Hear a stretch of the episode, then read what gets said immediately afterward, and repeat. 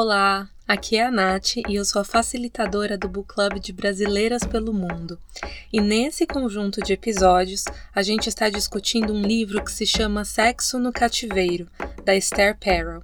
Eu espero que você aproveite as reflexões e boa discussão para todas nós.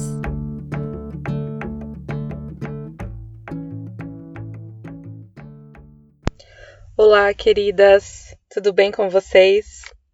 Hoje a gente vai discutir o capítulo 7 do livro Sexo no Cativeiro, chamado Matrizes Eróticas. Diz-me como foste amado, e eu te direi como fazes amor. Mas antes, gostaria de agradecer a todas vocês que têm ouvido e acompanhado os episódios do podcast, aquelas que estão apoiando financeiramente esse projeto. Muito obrigada por acreditar nesse trabalho, que escreve no nosso grupo do WhatsApp para compartilhar opiniões, ideias, sugestões.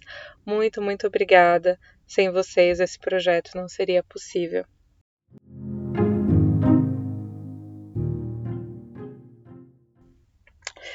Então vamos lá, vamos entrar nesse capítulo que é muito interessante.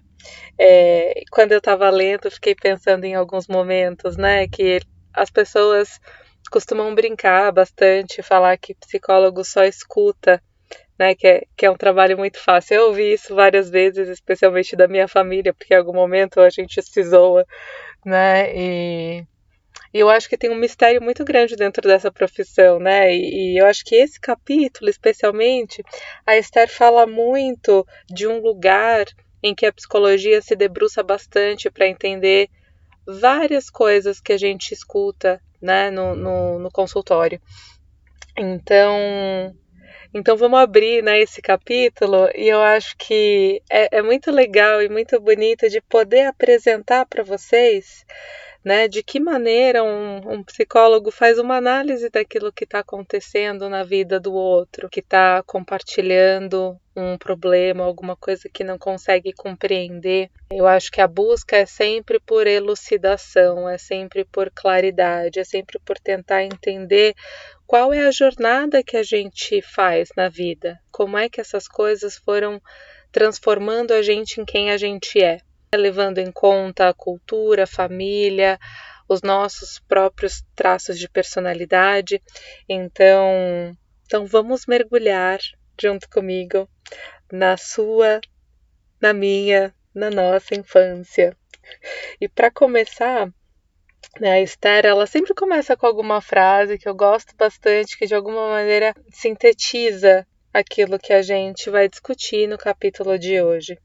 E ela traz um trechinho do livro do Pequeno Príncipe, que eu particularmente adoro, já li várias vezes. E adoro, adoro, adoro esse livro. Acho que ele traz uma simplicidade, uma sabedoria muito profunda. Então, se você nunca leu Pequeno Príncipe, eu recomendo. É, ele é pequenininho e muito fácil de ler, sim, você lê num, num dia. E ela traz essa frase: As pessoas grandes não compreendem nada sozinhas. E é cansativo para as crianças estar toda hora explicando.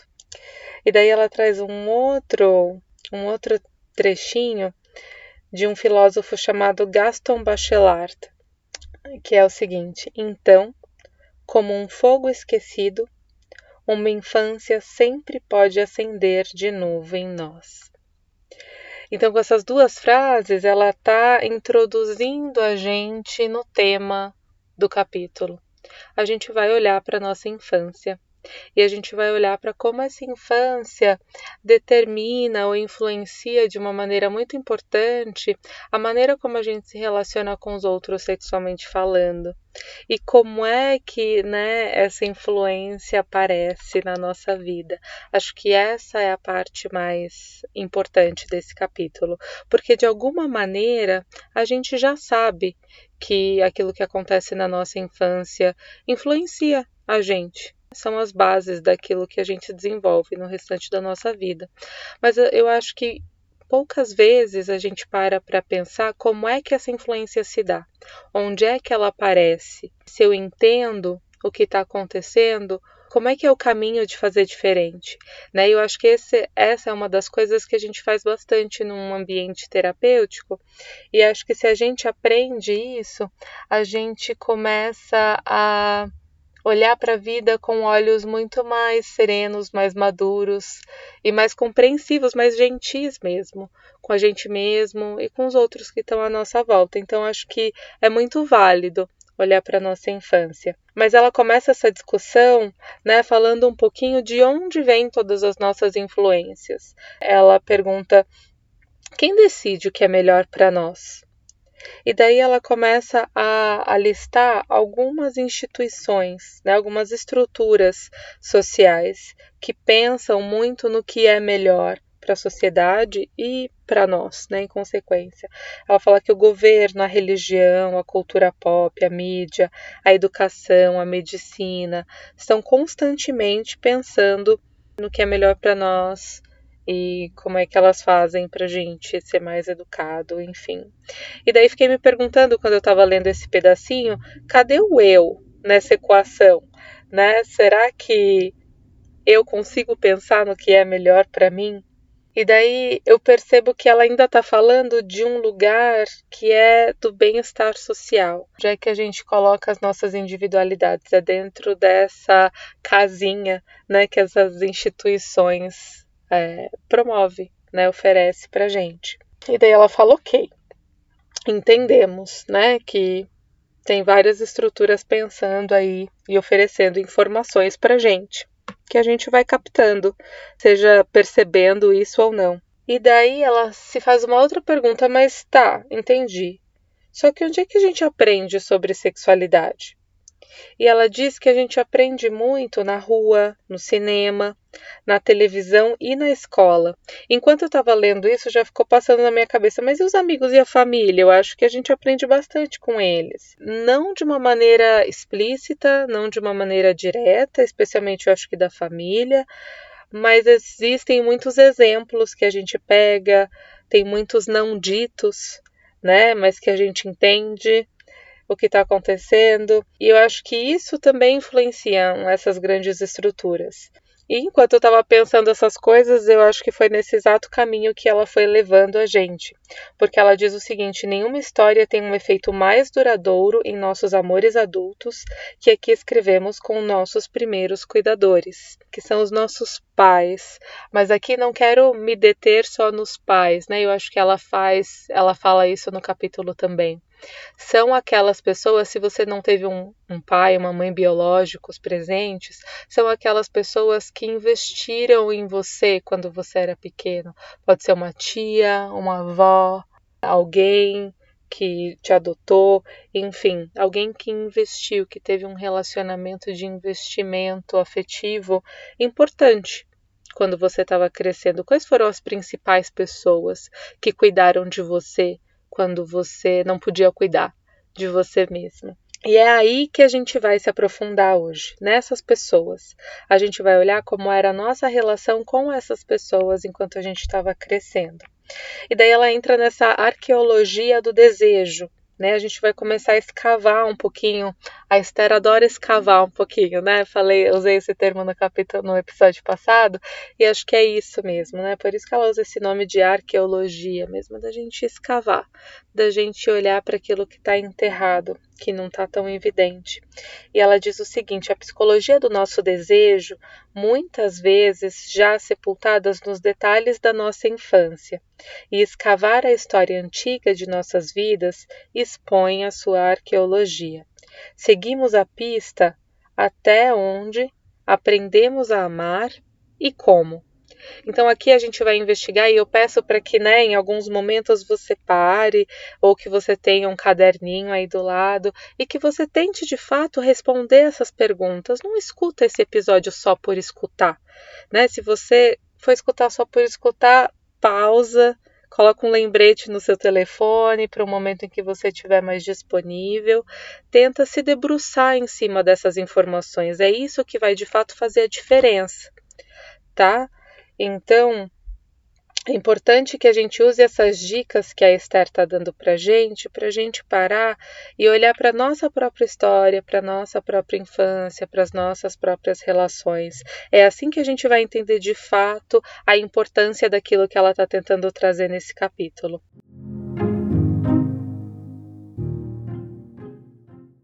E daí ela chega para a gente com algumas perguntas. E acho importante de você parar e refletir um pouco sobre elas, porque perguntas são chaves para que a gente acesse lugares que estão aí meio escondidos, fechados dentro de nós, mas que é, contém informações que são muito importantes para a gente conseguir evoluir na nossa vida, sabe? Para a gente conseguir sair de lugares que a gente tem estado né, repetidamente ou patterns, né, que a gente vem repetindo. Sabe quando a gente repete de novo, de novo, de novo, sempre erro? Olhar para esses lugares ajuda a gente a poder é, ter informação e ter energia para fazer diferente e entender que diferente é esse. Acho que, que é interessante. Mas enfim, vamos para as perguntas. Será que aprendemos a sentir prazer ou não? A confiar nos outros ou não? A receber ou a perder. Os nossos pais, eles monitoravam as nossas necessidades ou eles esperavam que a gente monitorasse a deles?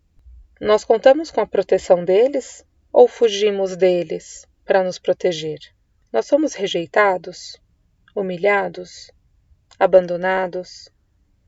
Fomos abraçados, embalados, acalmados? A gente aprendeu a não esperar muito, a disfarçar quando estávamos perturbados, a fazer contato visual. A Esther diz que em nossa família sentimos quando podemos nos expandir e quando a nossa vivacidade pode magoar os outros. Aprendemos como nos sentir em relação ao nosso próprio corpo, nosso sexo e a nossa sexualidade. E aprendemos uma quantidade de outras lições sobre quem e como ser nos abrir ou nos fechar, cantar ou murmurar, a chorar ou esconder as lágrimas, a usar ou a ter medo. E ela segue dizendo: todas essas experiências moldam as nossas convicções sobre nós mesmos e nossas expectativas em relação aos outros. Elas são parte do dote de amor adulto que cada homem e cada mulher traz. Parte desse cacife afetivo é óbvia, e manifesta, mas muito dele não é expresso e é oculto até de nós mesmos. Então ela está falando que tem uma parte de tudo isso que está no inconsciente, que a gente faz e nem percebe que está fazendo. E ela continua: nossas preferências sexuais surgem das emoções, dos desafios e dos conflitos do início da nossa vida. Como elas influem nosso limiar para a intimidade e o prazer, é o objeto da nossa investigação. O que excita você? O que o arrefece? O que o atrai? O que o deixa frio? Por quê? Até que ponto você aguenta a intimidade? Você consegue tolerar o prazer com a pessoa amada? Acho que essas perguntas são muito profundas e muito interessantes, e ela vai ao longo desse capítulo com alguns exemplos e algumas explicações, tentando mostrar para a gente como é que a gente chega a responder essas perguntas, o que, que essas perguntas podem trazer para a gente enquanto informação sobre nós mesmas. E daí ela traz esse exemplo do Steven, é, e daí ela fala um pouquinho sobre a mãe dele, né? Quem é a mãe do Steven? E daí eu te pergunto, quem é a sua mãe? Né? Como é que você descreve a sua mãe? E daí o Steven, a mãe dele, ela foi abandonada pelo marido e ela cuidou dos filhos.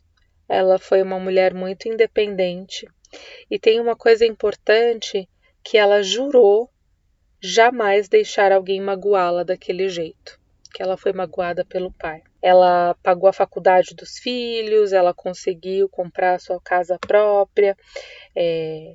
E o Steven, ele sempre teve muita admiração e respeito pela mãe. Daí te faço uma pergunta, né? Como é que você olha para os seus pais? e uma coisa que ele diz, que o Steven diz em relação aos uh, relacionamentos que ele está desenvolvendo hoje, né? Ele fala que ele quer evitar muito ser aquilo que ele chama de babaca. Eu acho que um dos maiores medos que ele tem é ser o que o pai foi para a mãe, né? Ele não quer ser essa pessoa que abandona a mulher. E daí ele é casado já há seis anos com a Rita, só que ele tem uma crença é, de uma segurança afetiva que existe um monitoramento constante de qualquer tendência egoísta ou agressiva. Então é quase como se ele tem um medo tão grande de ser essa pessoa escrota que ele não consegue de maneira nenhuma expressar nenhum sentimento agressivo ou egoísta que ele tenha. E assim como a gente já discutiu, né, em outros momentos nesse livro, todos nós temos momentos é, mais agressivos ou mais egoístas, né? É esse jogo, essa dança entre a individualidade e a necessidade do outro que a gente está constantemente interagindo. Então a gente precisa ter um espaço na nossa vida para poder experienciar esses dois lugares, né? Só que por conta dessa história, por conta dessa inflexibilidade do Steven, por proteção e por amor a essa mãe, ele não consegue lidar muito bem com isso, né? E daí a influência disso, né? Como é que isso influencia o relacionamento dele? Quanto mais ele depende da Rita, mais preocupado ele fica. E como é que essa preocupação toda se reflete na sexualidade? A libido dele fica baixa, né? E ele não sabe como viver abertamente esse desejo no contexto do afeto. Ele fica ali travado, né? No medo de desapontar essa mãe, de frustrar essa mãe e de abraçar essa tendência egoísta e conseguir expressar o seu próprio prazer com a esposa. É, e daí a Esther traz um outro exemplo do Dylan. O Dylan ele tem vinte e poucos anos, ele é um gerente de vendas e a mãe do Dylan faleceu quando ele tinha só 12 anos, então ele era uma criança, ele estava entrando na pré-adolescência. E o pai disse para ele no enterro: Eu espero que você não vá desmontar em cima de mim. E daí a Esther conta pra gente que o Dylan né, entendeu essa frase e levou essa frase para a vida dele, percebendo que todos os sentimentos são um sinal de fraqueza. E daí a Esther fala, né, tão logo quanto Dylan tem algum sentimento por alguém, ele se revolta contra si mesmo, esperando controlar a sua insuportável invulnerabilidade.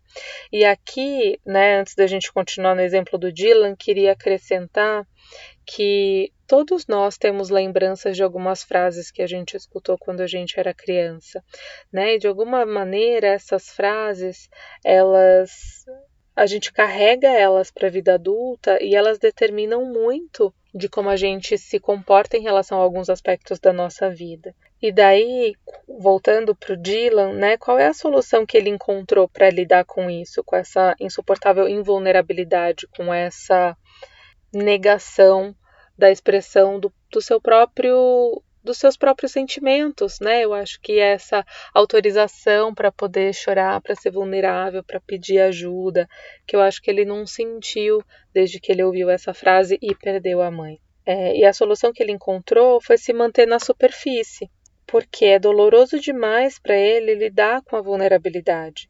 É doloroso demais lidar com o fato de que ele não tinha ninguém para desabafar caso ele precisasse.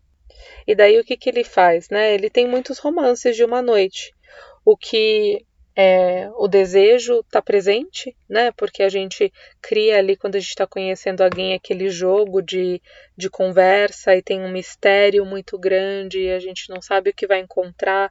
Então, para ele isso é muito gostoso, o excita, mas ele perde todo o resto né, toda a cumplicidade, a intimidade, o sexo com afeto, ele perde toda essa parte e ele também entra nesse lugar em que às vezes ele sente esse vazio, de que não tem, né, não, tem muito ali, né, é sempre um encontro com um desconhecido, em que ele está seguro, né, mas ele também está desamparado.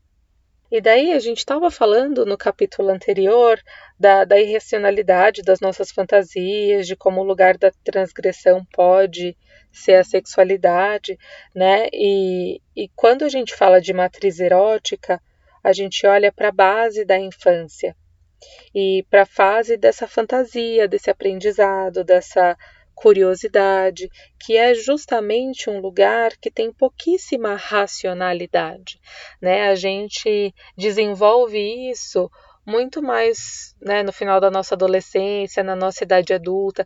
Antes disso, a gente tem uma vida muito regida pelas nossas emoções, pelos nossos desejos, especialmente a infância.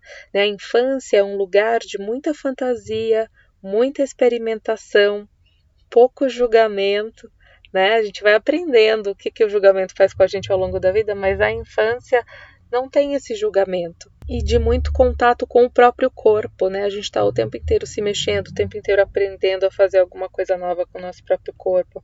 E a Esther diz o seguinte em relação a esse pedacinho, né? Um aspecto da matriz erótica que ilustra a irracionalidade de nosso desejo é que o que mais nos excita muitas vezes decorre das mágoas e frustrações da nossa infância.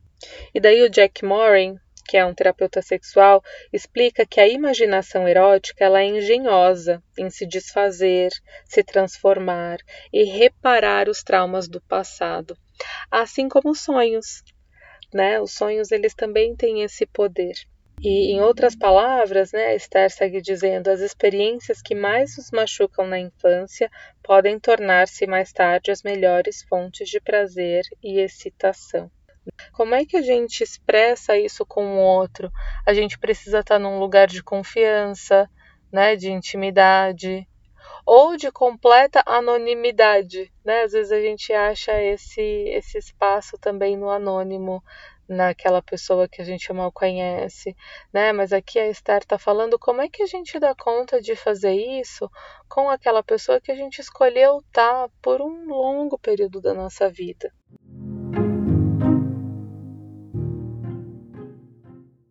E daí vamos olhar, né, para a história da Melinda. Como é a família dela? A Esther diz que o pai da Melinda é um mulherengo e que a mãe se sente muito arrasada, desgraçada e sozinha em casa e que a Melinda olha para essa dinâmica do pai e da mãe e coloca na cabeça que quer ser diferente dessa mãe. Ela não consegue se identificar com essa mãe que está né, praticamente deprimida aí dentro desse relacionamento. E daí qual é o objetivo da Melinda, né? Em que ela se debruça? Em ser o oposto da esposa abandonada. Ela não quer ser essa pessoa.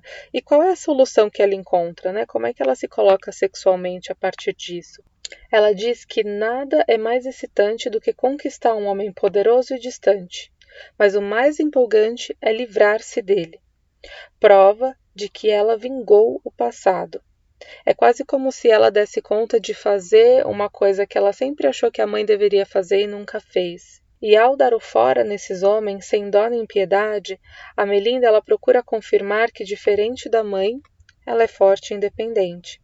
É quem dá as cartas, quem escolhe, quem arranja um namorado ou quem se livra dele quando quer. Claro, que, ao eliminar de modo implacável a vulnerabilidade na sua vida, contraditoriamente, ela acaba tão só e mal amada quanto a mãe.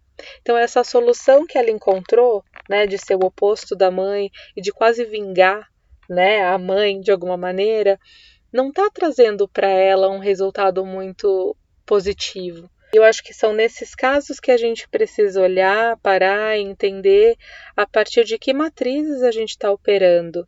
E acho isso muito interessante, porque isso de fato dá conta de, né, a gente de fato dentro dessas condições consegue promover uma mudança mais autônoma, perceber de que maneira a gente pode agir na vida e, e por que que a gente não se flexibiliza, por que, que a gente não se coloca nesse lugar de vulnerabilidade, né? Às vezes a gente ainda está muito preso nesse passado, nessa história, nessa base, nessa matriz erótica. E daí a Star traz um outro exemplo para gente, o exemplo da Lena. Ela diz que a Lena tinha pais muito, muito conservadores. muito conservadores, muito duros, muito é, disciplinadores. E que eles sempre é, fizeram uma pressão muito grande na filha dela ser boazinha, dela ser decente, dela ser educada, dela do, se doar muito mais, né, dela não, não ser egoísta. E ela também era a filha mais velha, então acho que no, nos filhos mais velhos também tem um pouquinho desse de se dar como exemplo, de ensinar para os outros. E ela, né, eu acho que ela foi construindo dentro de si uma ideia de que ela precisava ser muito perfeitinha e de que ela precisava se colocar nos relacionamentos de uma maneira em que ela se tornasse indispensável para o outro. E daí qual foi o resultado sexual disso, né? Como é que esse, essas ideias se expressaram sexualmente na vida dela? Ela acabou se tornando uma adulta tímida e com uma falta de assertividade sexual muito significativa. Mas aí ela começou a se perguntar, num dado momento da vida dela, como seria se fosse diferente? E se ela começasse a saber um pouco mais sobre o que ela gosta? E se ela aprendesse a pedir o que ela gosta? Como é que seria? E daí a Esther aqui, ela dá um exemplo, né, de que eles foram juntos comprar uma lingerie para ela e que aquela atividade né, já foi tão diferente daquilo que eles estavam acostumados que promoveu uma centelha ali naquele relacionamento e que foi muito produtiva aquela tentativa, né? E, e, eu acho que ela encoraja a gente de alguma maneira a se fazer essas perguntas. Como é que seria, né? Do que que eu gosto? E daí ela diz que a partir dessas chaves, a partir dessas perguntas, a gente vai juntas desconstruindo a ansiedade, a culpa e a abnegação que são o legado da moça boazinha. E daí ela segue falando isso nesse trechinho. As tensões internas que aparecem na sexualidade de Steven, de Dylan, Melinda e Lena decorrem de conflitos infantis. Os detalhes de nossas tendências e apreensões eróticas são refinados durante a nossa vida, mas muitas vezes têm origem em nossas experiências infantis, boas ou não tão boas. Às vezes é necessário um pouco de trabalho de detetive psicológico para entender tudo isso, mas muito pouco na imaginação erótica de uma pessoa é obra do acaso. Então, se você quer se entender melhor, se você quer né, olhar para a sua sexualidade e tentar ver onde é que estão os nós, onde é que estão os conflitos, onde é que estão as suas dificuldades, onde é que estão as suas facilidades. Né? Ela está dizendo que é muito importante você olhar para a sua própria história. Né? Eu acho que quando a gente faz isso, a gente se torna mais inteiro. É quase como se a gente soubesse qual é a bagagem que a gente está carregando, sabe? Quando a gente olha para o nosso guarda-roupa, fala: deixa eu tirar tudo daqui, deixa eu colocar tudo aqui em cima da cama e deixa eu ver o que, que tem aqui dentro. Né? O que, que me serve, o que, que não me serve mais. Né? Será que eu preciso daquele vestido que me deram quando eu tinha 15 anos, que não me cabe mais, que eu nunca nem gostei, mas que eu não dou porque foi a minha tia que me deu de presente XYZ. Né? Eu acho que é, é, é olhando para esses lugares que a gente começa a descobrir muito sobre a gente mesmo. E ela está falando: olha, nada da nossa história é obra do acaso. Não nada, né? Pouquíssimas coisas, algumas são, mas pouquíssimas coisas na nossa vida são obra do acaso. Então, se a gente olha para as coisas que aconteceram, se a gente olha para a nossa história e se apropria dela, a gente tem muito a aprender e tem muito a crescer com isso. E aí, gente, acho até que a gente fez a, a ordem da leitura perfeita, porque a Esther agora, acho que de alguma maneira ela invoca Brené Brown para falar da importância da gente aprender a ser vulnerável. Então, acho que é muito interessante a gente ter discutido, né, para quem estava no book club no, na discussão do livro passado, a gente ter discutido bastante sobre por que ser vulnerável? O que é ser vulnerável? Né? O que, que isso traz para nossa vida? O quanto isso tem de coragem né? e pouco de fraqueza? É, e ela fala um pouco disso. Ela começa a falar sobre nosso vínculo primário e ela pede para a gente ser vulnerável, basicamente. Né? E ela tem dois, esses dois parágrafos que eu vou ler para vocês para a gente aprofundar um pouquinho no que, que isso quer dizer. Ela fala: nossa dependência física e emocional dos nossos pais ultrapassa a de qualquer espécie viva, tanto em magnitude quanto em duração.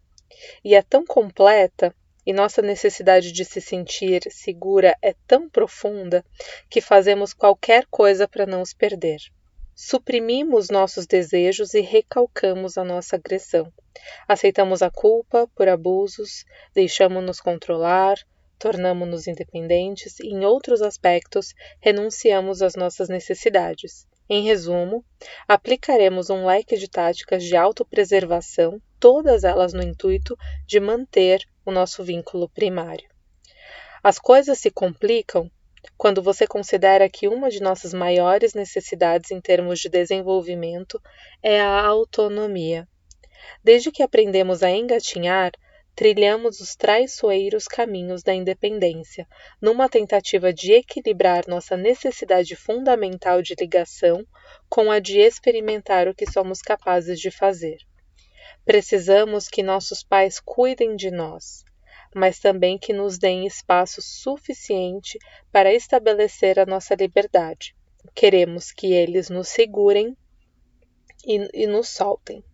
E daí ela está falando né, dessa necessidade da gente se sentir seguro e dessa autonomia, né, dessa relação entre a dependência e a independência, e de que esse é um conflito básico, né, ele é um conflito que está presente na nossa vida dentro de todas as nossas relações. E a gente aprendeu a lidar com esse conflito básico a partir de como os nossos primeiros cuidadores se relacionaram com a gente. E daí ela está dizendo para a gente qual é o papel dos pais. Né, nessa relação. E daí, gente, né, qual é o papel ideal desses pais? Na realidade, a gente não consegue ser perfeito e espontaneamente se relacionar com a dependência e a independência perfeitamente. Mas o papel ideal desses pais é que eles cuidem de nós, mas que eles também nos deem espaço suficiente para estabelecer a nossa liberdade. Então é nesse caminho, né, que a gente precisa ir.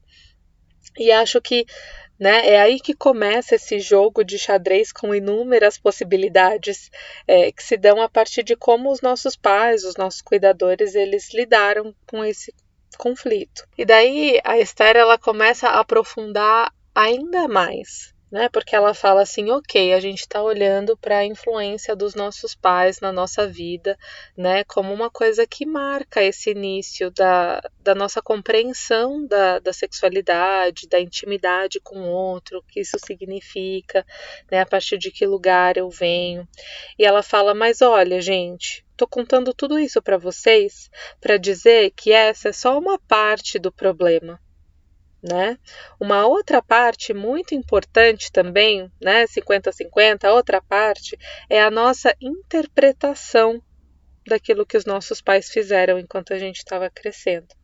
E daí fiquei pensando muito nisso e, e, eu tenho um exemplo, né, uma coisa que aconteceu comigo que, que eu demorei quase 30 anos para descobrir, né, que era era uma questão da minha interpretação das coisas, que falava dos meus medos dentro daquela relação, é, que é um exemplo do meu pai. Meu pai, é, que me criou, né, ele me adotou quando eu tinha 5 para 6 anos, e eu lembro de uma vez eu tinha acabado, eu morava com a minha avó, então quando eu tinha essa idade eu fui morar com a minha mãe e com o meu pai, né, que é o companheiro da minha mãe.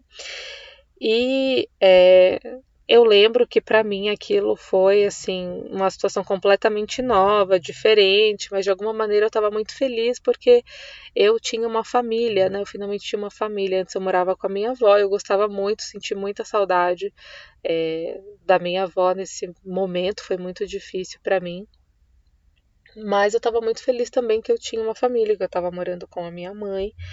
É, E eu lembro que uma vez eu, né, nesse período aí, nesses primeiros seis meses de interação, eu ganhei uma bicicleta e eu estava andando de bicicleta e eu não queria parar de andar nessa bicicleta nenhum minuto, né? Toda oportunidade que eu podia andar de bicicleta, eu andava de bicicleta. E aí um dia meu pai saiu na rua e me chamou para entrar. E eu falei que eu não ia entrar, e ele falou: "Não, você vai entrar, tá na hora de entrar". E eu falei: "Não, não vou entrar porque você não é meu pai, você não manda em mim". E é, eu tinha seis anos quando isso aconteceu, mais ou menos. E aquilo, depois ele foi, entrou, chamou minha mãe, daí minha mãe me fez entrar, né, meio que assim, puxando minha orelha, arrastando a bicicleta, enfim, aquela coisa né, da criança quando quer entrar, não quer entrar, mas essa frase ficou muito marcada dentro de mim, porque foi a primeira vez que eu externalizei, né, verbalmente, de que ele não era o meu pai biológico e que eu sabia disso. Mas, gente, eu tinha seis anos, né, então imagina dentro da minha cabeça como é que eu entendia toda essa coisa, era meio bagunçado. É, e daí depois disso, eu percebi ou eu interpretei que meu pai não é, ele evitava qualquer tipo de conflito comigo. Então, se tinha alguma coisa que ele precisava me repreender ou que, né, eu tinha feito alguma coisa errada, ele sempre chamava minha mãe. E eu sempre achei que ele fazia isso porque eu tinha falado né, essa frase para ele lá no começo e que isso tinha arrependido, né, é, e que isso tinha machucado ele muito profundamente. Eu sempre guardei isso para mim, mas eu nunca compartilhei isso com ninguém, nunca falei com meu pai, com minha mãe, imagina, né? Esses, esses segredos de criança que a gente guarda dentro da gente por muitos e muitos anos.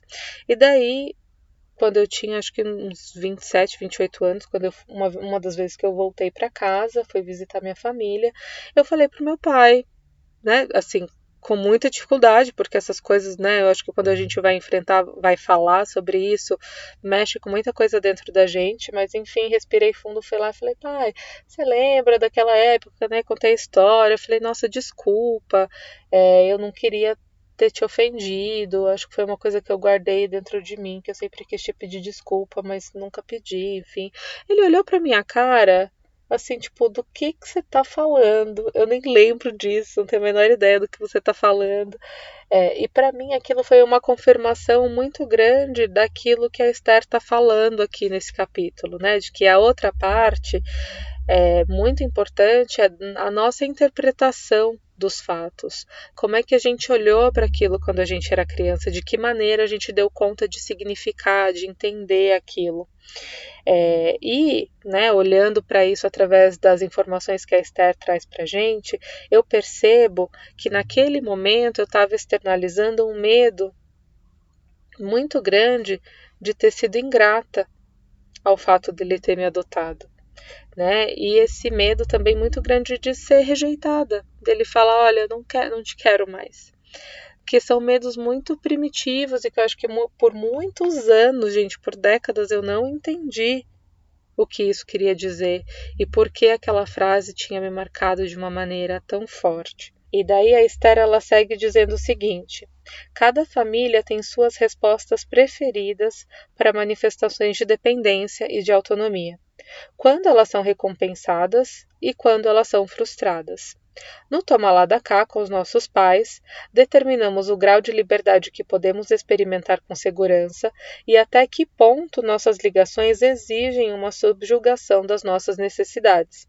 No fim, modelamos um sistema de convicções, medos e expectativas, algumas conscientes, outras muito, muito inconscientes, em relação à forma de funcionamento das relações, a gente faz um pacote bem amarrado com tudo isso e a gente entrega, né, para o nosso amor.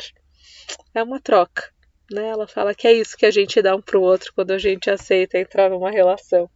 Né? E, e acho muito interessante a gente pensar a partir dessa perspectiva. E ela continua dizendo: não por coincidência, toda essa história afetiva se desenvolve no que o sexo tem de físico. O corpo, é o instrumento mais puro e mais primal que temos para nos comunicar. E como disse Roland Barthes, o que a língua esconde é dito pelo meu corpo. Meu corpo é uma criança teimosa, minha língua é um adulto muito civilizado. O corpo, ela é a nossa língua materna, é o nosso mediador com o mundo muito antes de falarmos as nossas primeiras palavras. Desde que a criança nasce, o amor flui do adulto para ela de modo sensual e também erótico, ouso dizer.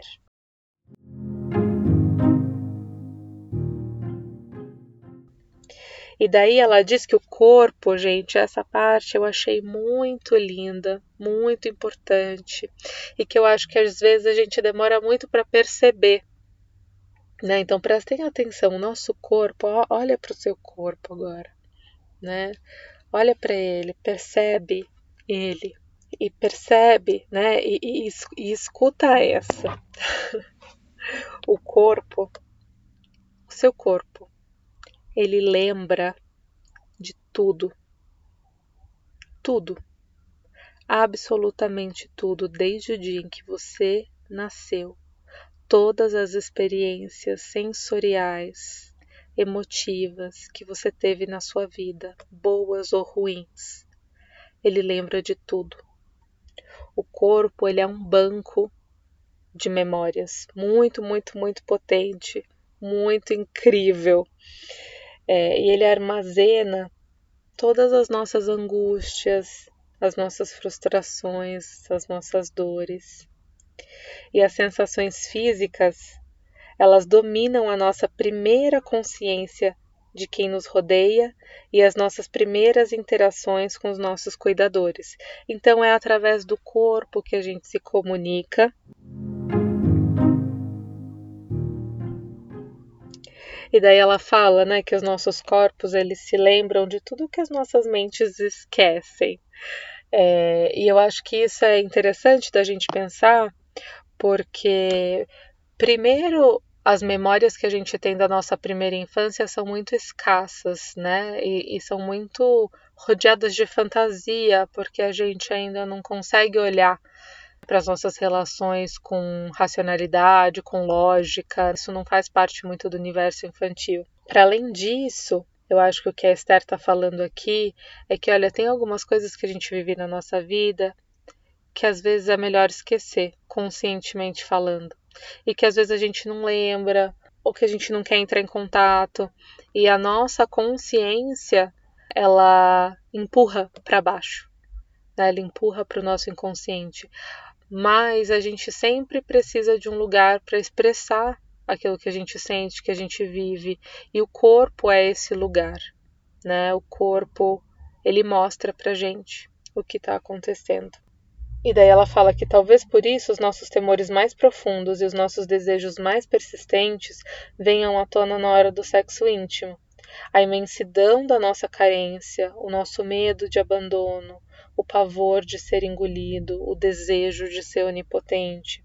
É, ela fala que tudo isso pode se expressar na cama, todas essas inseguranças, né, todas essas vulnerabilidades podem se expressar na cama. E ela fala que dentro desse espaço a gente tem também uma oportunidade de refazer essa dinâmica, de experienciar o dar e receber, essa troca né, de dar e receber prazer. E ela segue dizendo o seguinte: a intimidade erótica é um ato de generosidade e de autocentramento, de dar e receber. Precisamos ser capazes de entrar no corpo ou no espaço erótico do outro sem o pavor de ser engolidos ou de nos perder. Ao mesmo tempo, precisamos ser capazes de entrar em nós mesmos, de nos entregar ao egocentrismo estando na presença do outro acreditando que o outro continuará ali quando voltarmos, que ele ou ela não se sentirá rejeitado por nossa ausência momentânea. Precisamos ser capazes de nos ligar sem ter medo de desaparecer, e ainda ser capazes de vivenciar nosso individualismo sem ter medo de sermos abandonados. E daí o que ela diz, né? Fiquei separei esse parágrafo e fiquei refletindo um pouco sobre ele, porque eu acho que ela está dizendo para gente que o sexo ele pode ser um ato de celebração de todas as nossas cicatrizes, que a gente tira a roupa não só do corpo, mas também da alma na frente do outro, que decide fazer o mesmo em frente a nós.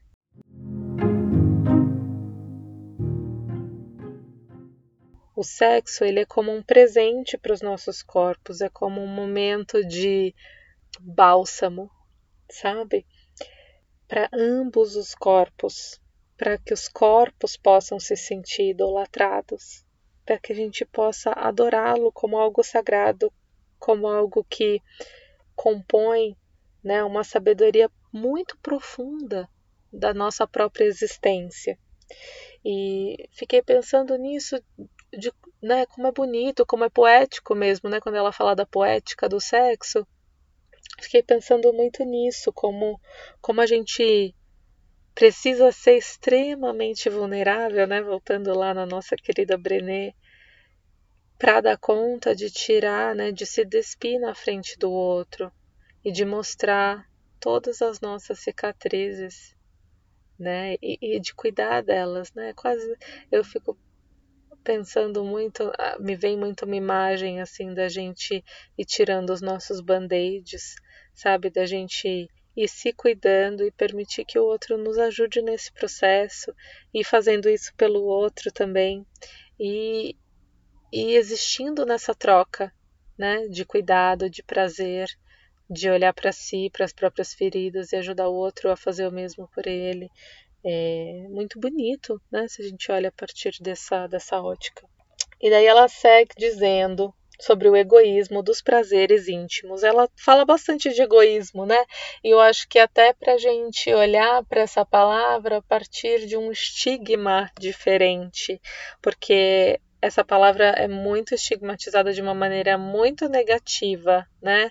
Especialmente dentro do universo positivo, é muito feio ser egoísta, né? Mas ela está falando aqui que tem uma parte desse egoísmo que é fundamental para o ser erótico. E vamos olhar para isso, né? Ela fala, ela dá um exemplo aqui, e antes de eu ler esse exemplinho para vocês, queria explicar algumas coisas, né? Ela está explicando um sintoma, o que a gente chama na psicologia de sintoma. Né? O que está aparecendo, o que, que, é evidente, qual é a queixa, o que, que a pessoa do que, que ela reclama, o que, que não está bom. Geralmente aquilo não é a causa do problema, mas é a dor, né? Tipo, ai, meu joelho está doendo. É o sintoma, né? Por que, que esse joelho está doendo? Ah, tem uma inflamação no meu nervo. Hum, entendi. Como é que esse nervo inflamou? Ah, é porque eu corri 10 quilômetros, mas eu não treino faz um ano. Ah, tá. Entendi. Aí tá a causa do problema. Né? Então a gente vai olhar um pouquinho para esse exemplo a partir dessa lógica, a partir dessa perspectiva. Eu acho que isso ajuda a gente a entender melhor, tá? É, ela fala o seguinte: James sente-se sexualmente inibido com Stella e seu desajuste erótico o deixa tenso. Qualquer excitação inicial que ele possa sentir quando Stella o procura, invariavelmente se transforma em preocupação com seu próprio desempenho. Será que eu vou conservar a ereção? Será que eu vou gozar antes da hora? Será que Stella vai gozar? O sexo, ele vira uma corrida até a linha de chegada. Será que dá para ele chegar lá antes de perder a ereção? Sua capacidade de aproveitar é profundamente prejudicada por esse foco estreito. Ele não pode ser alegre nem experimentar coisas novas, porque tudo que fuja da rotina pode atrapalhar o seu desempenho. Essas ansiedades sempre têm uma repercussão, e as inibições de James também reprimem Stella. Ela sente a ausência dele, lamenta a sua falta de atenção e se queixa amargamente disso há anos. Né? Então tem uma ansiedade muito grande aí que se expressa quando eles estão tentando, né, quando eles estão tendo uma relação sexual, e eles percebem isso. Nenhum dos dois conseguem se sentir relaxados para conseguir, né, que nem eu estava falando antes, celebrar todas essas nossas cicatrizes e se abrir, se despir um na frente do outro. Eles não conseguem fazer isso. Eles estão muito concentrados no fato de que eles precisam performar, né? E, e essa ansiedade faz com que os dois se sintam muito insatisfeitos com o sexo que acontece entre eles. E daí vamos olhar para isso, né? A gente olhou para o sintoma, o que está acontecendo na vida sexual deles. Agora vamos olhar para a vida do James e entender como é que essa ansiedade se dá. E daí a gente vai ver né, quem era a mãe do James. E daí Esther fala que a mãe do James era uma mulher que se sentia muito sozinha e muito triste. Que ela era uma boa mãe, mas que ela era muito suscetível, muito delicada, né? Qualquer coisinha tirava ela de um lugar de equilíbrio. E ela sempre contou muito com ele para o apoio e para a companhia, porque o pai foi sempre muito ausente, afetivamente falando. E daí o que, que aconteceu, né? Qual é o resultado dessa combinação de coisas? Ele cresceu dividido entre o desejo de não desagradar a mãe e o de viver a sua vida. Então ele gosta muito da mãe, ele se preocupa muito com ela, mas tem uma pressão muito grande em não desagradar essa mulher. Né? E daí ele encontrou uma brecha na vida para estudar, porque ele sentiu que ali a mãe não poderia dizer não, né? Então ele foi embora estudar e ele foi com um alívio e com uma culpa muito grande na mala. Ele levou isso com ele. E daí, né, quando ele estava na faculdade, ele encontrou a Estela, que era o oposto da mãe. Só que isso não fez com que todos os medos e inseguranças dele que ele tinha aprendido desaparecessem. Né? E daí o que, que aconteceu? A Estela era o oposto da mãe. Então ela não era uma pessoa sozinha, ela era muito sociável, uma pessoa mais alegre, espontânea. Só que o que, que ele trouxe junto com ele para esse relacionamento? Um medo muito profundo de desapontar essa mulher. Porque ele está trazendo essa mesma lógica de relacionamento que ele tinha com a mãe para essa relação. E daí o que, que acontecia no caso da Estela? Ela se sentia sufocada, porque ela não tinha as mesmas necessidades que a mãe do James. E a Estela, nesse momento, ela se posicionou. E com isso, ela conseguiu ensinar para o James, principalmente através do seu próprio exemplo, que ele pode ser íntimo com alguém, pode ser atencioso, seguro, sem se sentir sacrificado no processo. E ao afirmar a sua independência, Estela comunicava para ele que não era frágil e que seu bem-estar não dependia exclusivamente dele. E daí a Esther fala, né, que para amar a pessoa não precisa se apagar. E essa é uma das coisas que a, a Estela e o James foram aprendendo nesse relacionamento. a Estelle e o James eles já estão há muito, muito tempo juntos e um casamento ele é um infinito, quase, né, de histórias e vivências. E daí a Esther ela faz questão de mostrar para gente que não é porque eles têm essa questão sexual que ainda existe que eles não têm uma história é, positiva dentro do relacionamento deles. Fala o seguinte: nos 31 anos em que eles estão juntos, eles criaram quatro filhos, eles reformaram duas casas, eles sofreram a perda de seus pais e suas mães, eles sobreviveram ao câncer de mama da Estela e eles brindaram o nascimento do primeiro neto. Esse é o lado alegre da história deles. Mas no meio dessa paisagem bucólica está o campo minado do sexo, onde acontecem as piores discussões. Ela quer ele não quer. Ela quer falar sobre o assunto, ele não. E daí ela fica brava. E daí ele fica na defensiva. E daí eles entram em choque, depois eles esperam a poeira baixar e não falam sobre o assunto. E essa situação ela é crônica e ela piorou muito, ela diz ao longo dos anos, né? Eles foram cansando dessa dinâmica, dessa lógica e por isso que eles foram procurar Esther. E daí eles né, começam a se deparar com um novo desafio. Porque eles, de alguma maneira, né, eu acho que isso acontece muito comumente nos relacionamentos, tem alguns conflitos que a gente não consegue ver muito uma solução para eles, sabe? Mas tem várias outras partes do relacionamento que estão boas, então a gente vai levando aquilo e a gente aprende um com o outro a ir se ajustando, mesmo sem achar muito uma solução.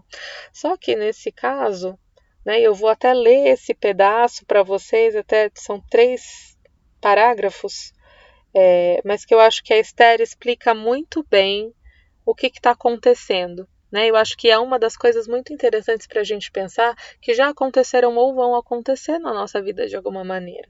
Né? E ela diz o seguinte: mostra a Estela que, embora possa parecer que ele não faça, o mais provável é que ele não sabe como fazer. O desajuste que a menopausa traz desafia um padrão que foi fixado desde o princípio de sua relação.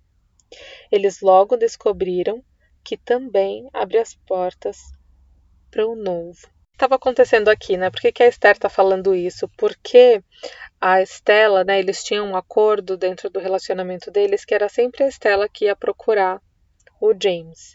A Estela ficava meio puta com isso, mas ela não sabia assim o que fazer, né? Porque ela falava ou é, meu relacionamento é um deserto sexual, porque eu sei que ele não vai me procurar, ou eu procuro e daí o sexo acontece. Mas é sempre eu que tenho que procurar e eu já tô cansada disso, né? Mas ela diz que preferia lidar com a ideia de que se ela esperasse, talvez ele não procuraria, do que o fato dela não procurar e ele não procurar. Então ela estava desse jeito. E daí o que, que aconteceu? ela foi envelhecendo, foi chegando ali numa idade e a menopausa se apresentou para ela. E o que, que aconteceu? A libido dela baixou. E daí ficou o James com a libido baixa e ela com a libido baixa, e o que ela tinha mais medo aconteceu, que foi esse deserto erótico, né? Nada mais acontecia. E foi aí que, elas, que eles procuraram a Esther. A gente vamos, vamos falar um pouquinho do James agora. O James, ele não sabe como gozar na presença da mulher que ele ama. Incapaz de se satisfazer e ao mesmo tempo satisfazer Estela, acaba não satisfazendo nem a si nem a ela. Embora afetiva e intelectualmente consiga manter sua forte individualidade diante de sua mulher, ele odeia o gosto musical dela, ele se recusa a usar ternos italianos e desafiou ela votando um ano no Partido Republicano. Esse sangue frio desmorona o encontro sexual. Ele teme que, se se entregar à própria concupiscência e esquecer Estela, mesmo por um momento, ela não o perdoe. E daí, embora o James ele tenha consciência disso, ele sabe o que está acontecendo.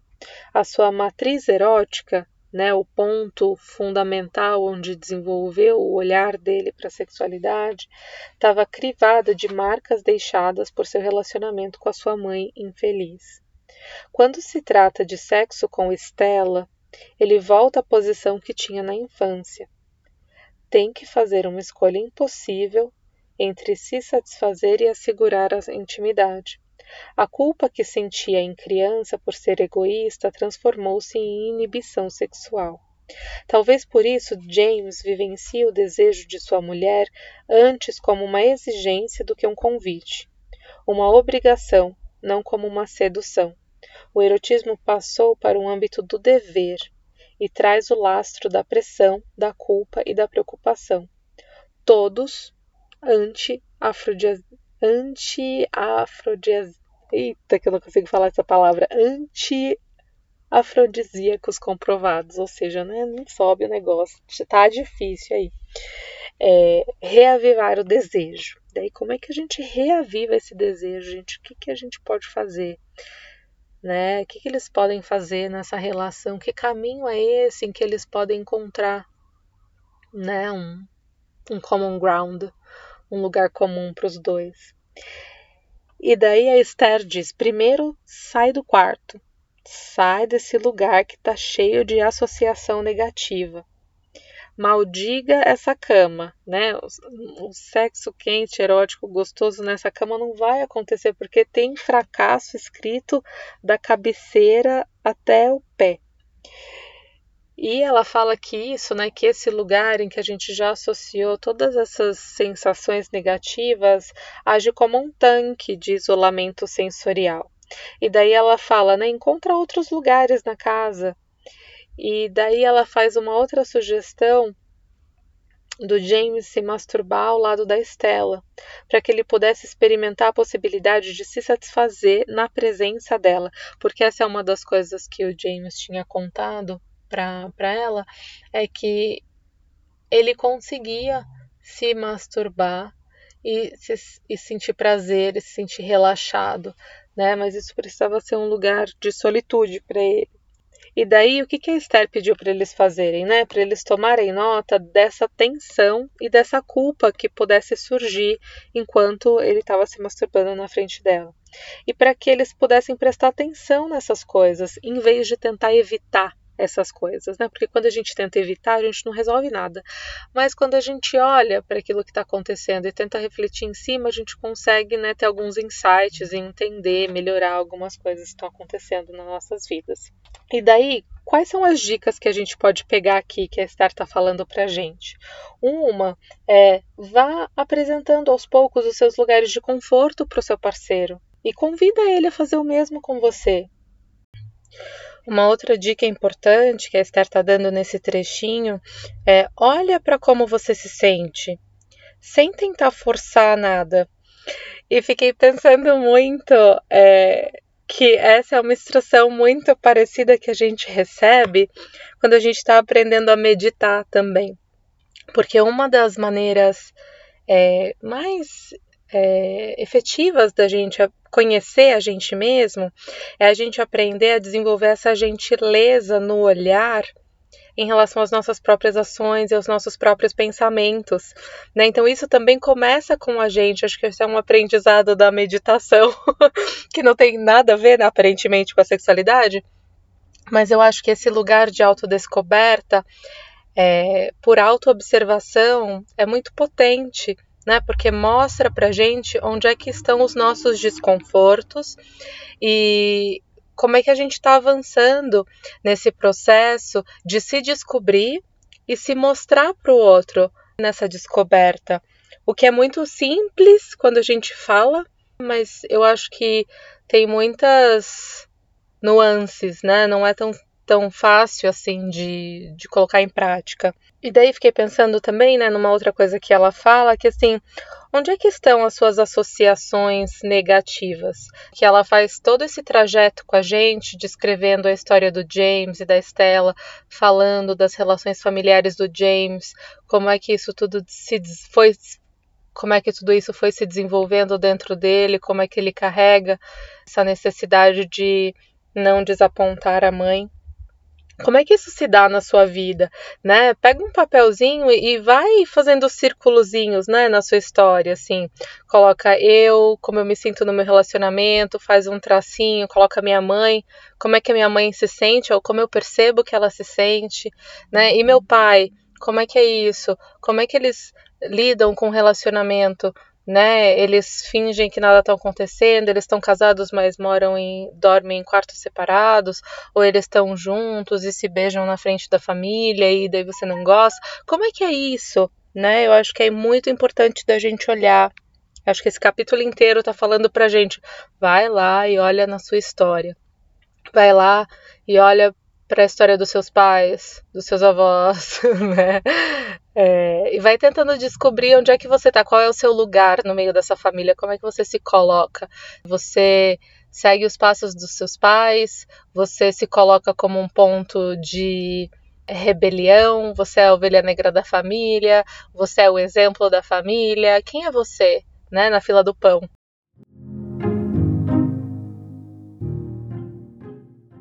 E aí, voltando um pouco na análise desse caso do James e da Estela, né, onde é que está o catch? Né? A Esther fala que dessa forma a gente tentar se apresentar para o outro, tentar apresentar para o outro esses lugares de conforto, o fato da gente ser observado fortalece a nossa individualidade erótica. E finalmente, em vez de ansiedade nessa relação, a gente pode tentar experimentar o oposto, né? E eu achei isso muito bonito, assim, o fato de deixar que, que a mulher o observe, né, passando, passeando livremente em seu próprio território erótico, é em si um presente que a gente dá para o outro. E eu achei essa noção muito interessante da gente se despir para o outro e disso ser um presente, da gente não só se despir, tirar as roupas, mas mostrar também para o outro o que, que a gente faz para sentir prazer e deixar que o outro presencie isso. Isso é um presente muito precioso e muito difícil de dar. Não tem na loja. não tem na loja, não custa nada, mas é super difícil de dar. E daí, né, ela, ela, a Esther continua falando que para Estela, como é que a Estela vê tudo isso? Ela diz que para ela é muito difícil se soltar com alguém que não se solta. Então ela nem tem tantas questões assim em relação à própria sexualidade, ela dá conta de, de se colocar nesse lugar com, com mais abertura, mas ela não sente essa abertura do outro. Então ela começa a empacar ali no meio também. E essa frustração com a ausência do toque, porque o, o James ele tem uma insegurança muito grande em tocar a, a Estela e, e de machucá-la, de incomodá-la, que ele acaba não a tocando com, com uma firmeza, com uma segurança que ela gostaria. E com isso ela fica com raiva né? Então ela fica irritadiça, fica com raiva. E as discussões entre eles partem muito desse lugar, né, de desentendimento sexual. E daí eu fui continuando lendo essas coisas, gente, deu vontade de ler esse pedaço inteiro para vocês, porque eu não queria tirar nem um pedacinho. Então é isso que eu vou fazer, vou ler esse pedaço. É o seguinte, ela fala que a experiência da masturbação não foi plenamente satisfatória. Foi mais ou menos. Como são essas coisas? Mas não houve uma transformação dramática. A timidez do James acabou levando a melhor. Ele sempre classificou a masturbação como um prazer que é privado e não desejava compartilhá-lo. Mas o que aconteceu alguns dias depois foi uma verdadeira reviravolta. O James e a Stella tiveram uma briga. Ela estava perturbada, convencida de que as coisas jamais iam mudar, e o primeiro impulso dele foi abraçá-la. Mas ele temeu que aquilo não fosse o que ela queria. Ela parecia muito zangada com ele, mas ele venceu o constrangimento e a abraçou assim mesmo. Embora a princípio ela não tivesse reagido, ele não a largou. Antes, o James sempre recuava, focando unicamente nas sugestões de disponibilidade dela, que era o que ela ficava puta.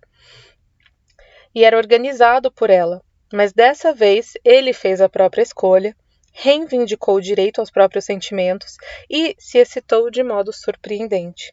Ele esfregou as costas dela e ela começou a se acalmar. Sabia que ele estava ali e podia contê-la. Podia resistir à intensidade dela. Uma intensidade puxou a outra, e isso levou com que os dois contaram separadamente como uma transa maravilhosa. A transa deles não foi uma satisfação extática. Antes, eles se deleitaram numa paixão tranquila, a simples compreensão de dois corpos reunidos após uma longa ausência. Ai, gente, me arrepiei de novo. A primeira vez que eu li esse pedaço, me arrepiei. A segunda, me arrepiei de novo.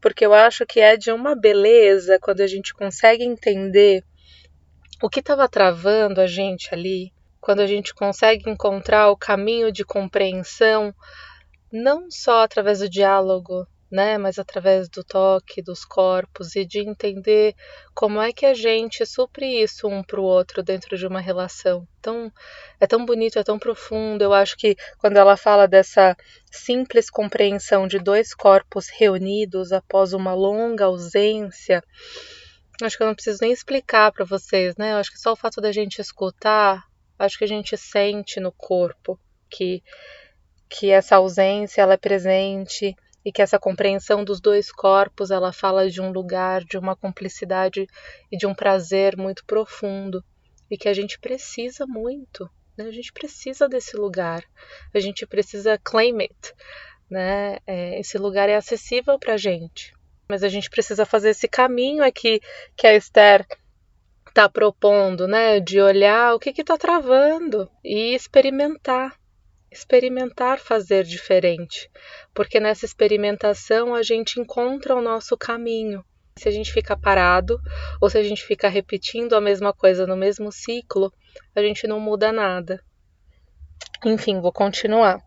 Vale assinalar que neste encontro e em outros subsequentes, James não se angustiou por gozar precocemente nem com a preocupação de que isso poderia acontecer. Quando o sexo dá a sensação de ser uma obrigação, é muito eficaz gozar depressa. Acaba logo com o desconforto, né? Vamos acabar logo com isso aqui. Mas quando os amantes se envolvem sexualmente como agentes livres, transformando a entrega num ato de autoafirmação, não há necessidade de encerrar logo o assunto. Precipitar o gran finale não importa tanto quanto saborear a confiança e a intimidade mútuas no caminho.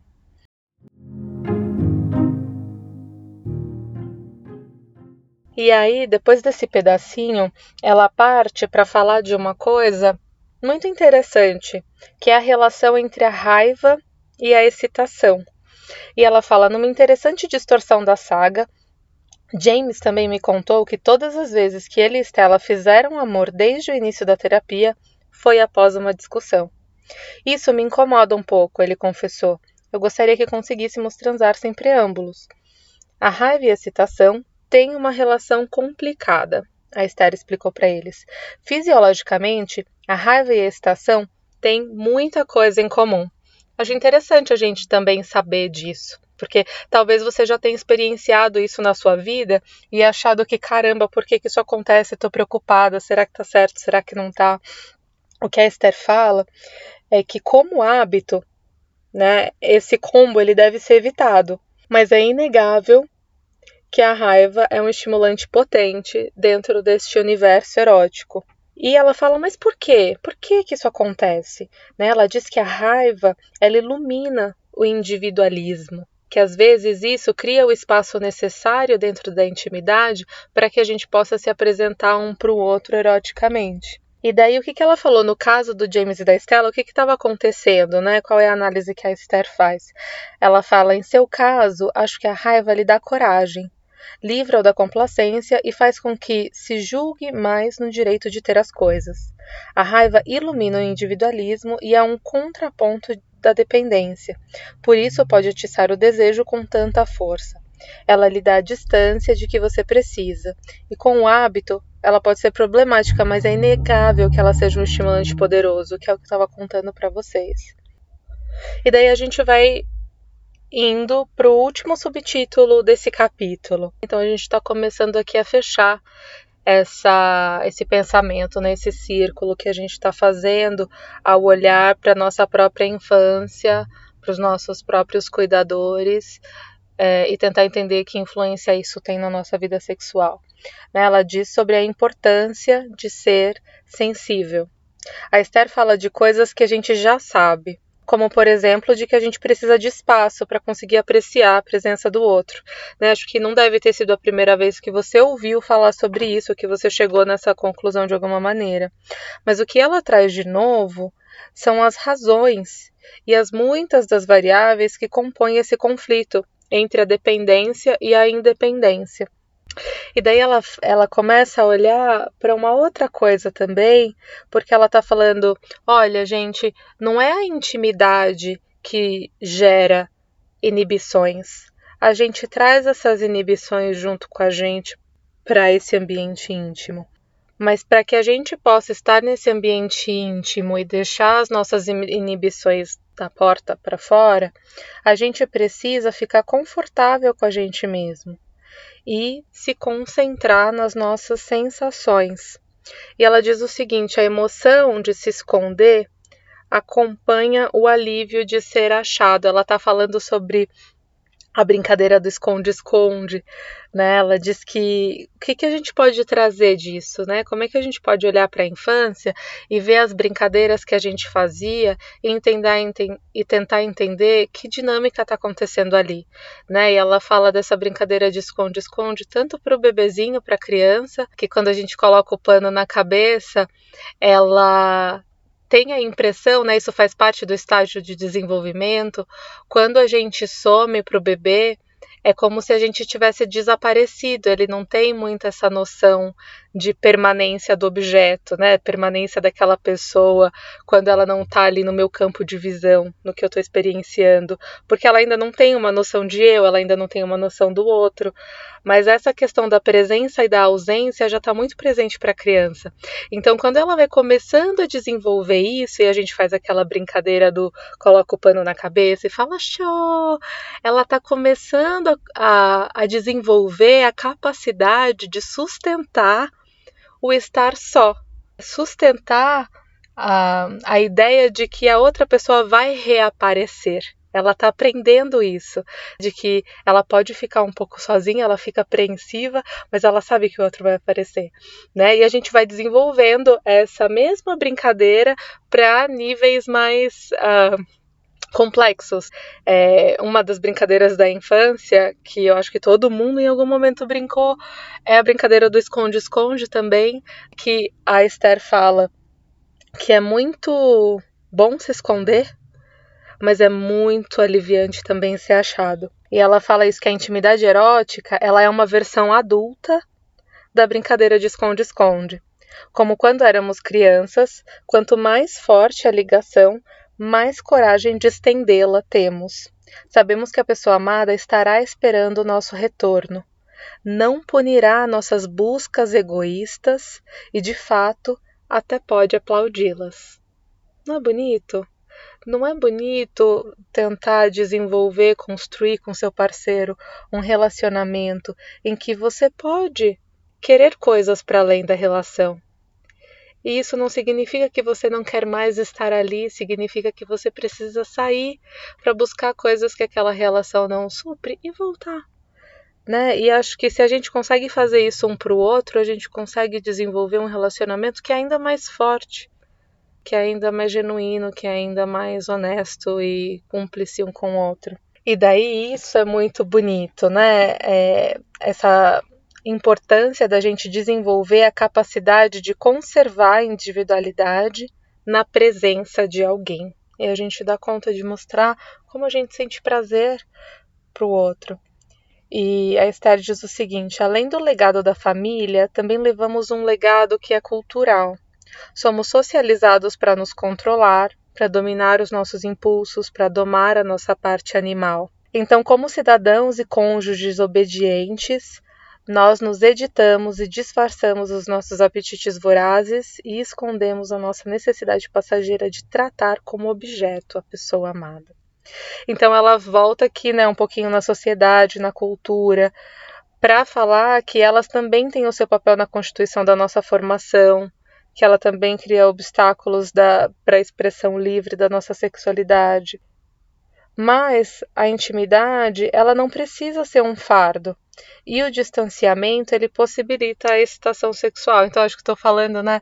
A gente vai falando a mesma coisa de maneiras diferentes para tentar entender onde é que está a nossa ação, né? Como é que isso cabe na minha vida? Como é que eu olho para isso?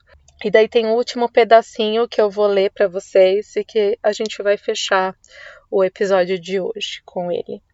Ela diz o seguinte: No meu entender, cultivar uma certa inflexibilidade em nossas relações íntimas é uma solução fascinante para os problemas do desejo. Embora à primeira vista essa atitude possa parecer falta de envolvimento e até de amor, ela na verdade está enraizada no amor e na segurança da nossa ligação. É uma experiência rara de confiança, a de ser capaz de se abandonar completamente sem culpa ou aflição, sabendo que nossa relação é suficientemente ampla para resistir à nossa inteireza.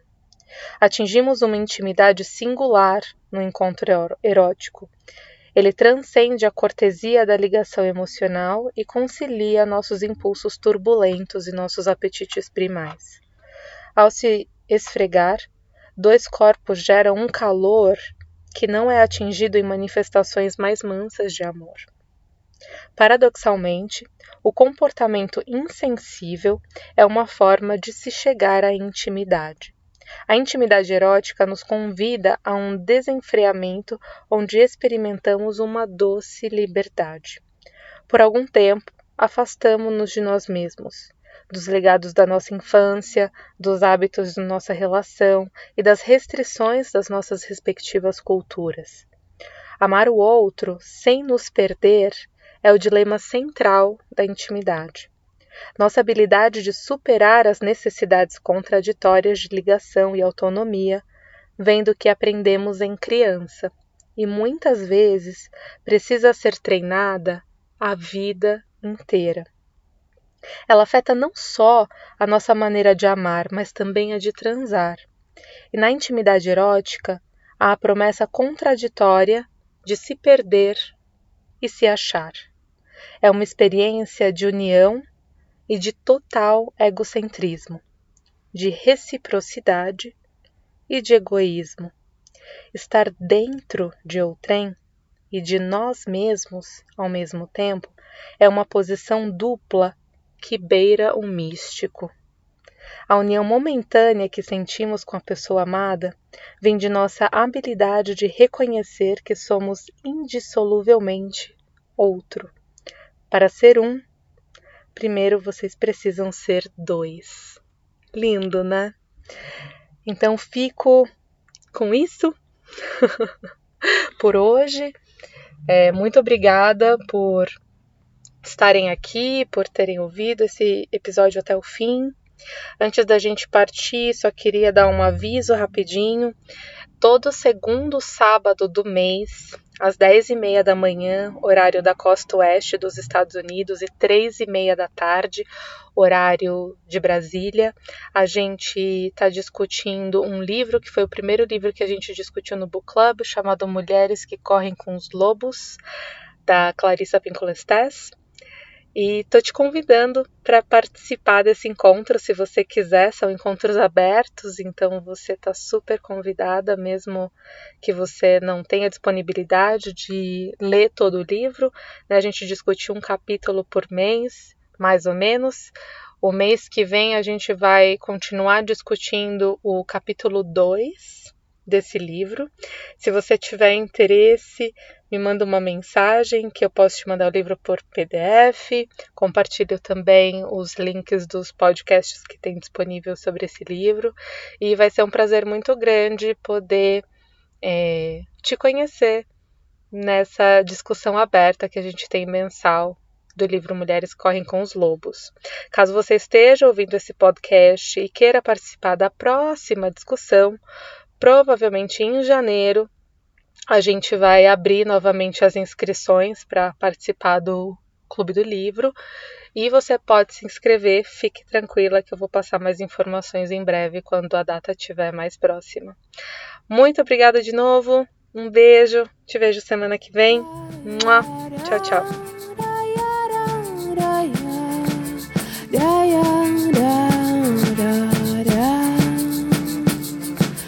Yeah.